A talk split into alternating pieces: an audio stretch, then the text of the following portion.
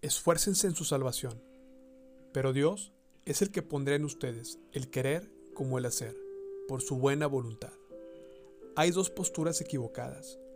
Dios hace todo y yo no hago nada. La segunda, yo hago todo y Dios no hace nada.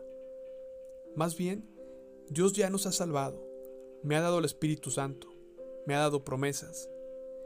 ¿Y qué tengo que hacer? Conocerlo, honrarlo, obedecerlo, amarlo, para poder alcanzar la meta. Que todos los que son espiritualmente maduros estén de acuerdo con estas cosas. Si ustedes difieren en algún punto, estoy seguro que Dios los hará entender, pero debemos aferrarnos al avance que ya hemos logrado. No es suficiente solo con correr en la pista. Debemos correr según las reglas de la competencia. Si un corredor no sigue las reglas, es descalificado y ya no va a poder ganar el premio. Cada uno de nosotros tiene un carril. La meta es la misma para todos. Ser como Cristo. Dios nos ha salvado no por buenas obras, sino por gracia. Pero nos ha salvado para buenas obras, las cuales Dios de antemano preparó para cada uno de nosotros. Dios te dará oportunidades para honrarle y glorificarle. Ten cuidado de seguir las reglas en la carrera. Hay un par de ejemplos de personas que perdieron la oportunidad del premio porque no siguieron las reglas. Sansón. Dios le dio fuerza sobrenatural para vencer a los filisteos, pero no siguió las reglas. Al final, Dios obró en él y terminó haciendo la voluntad de Dios. Hechos 5. Ananías y Zafira. Había cierto hombre llamado Ananías, junto con su esposa Zafira.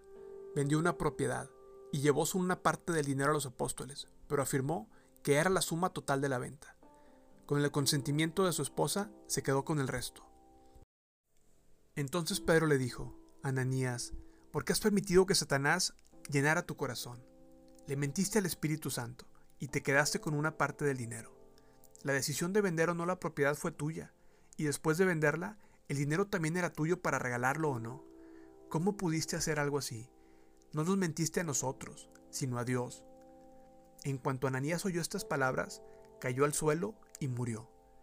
Todos los que se enteraron de lo sucedido quedaron aterrados.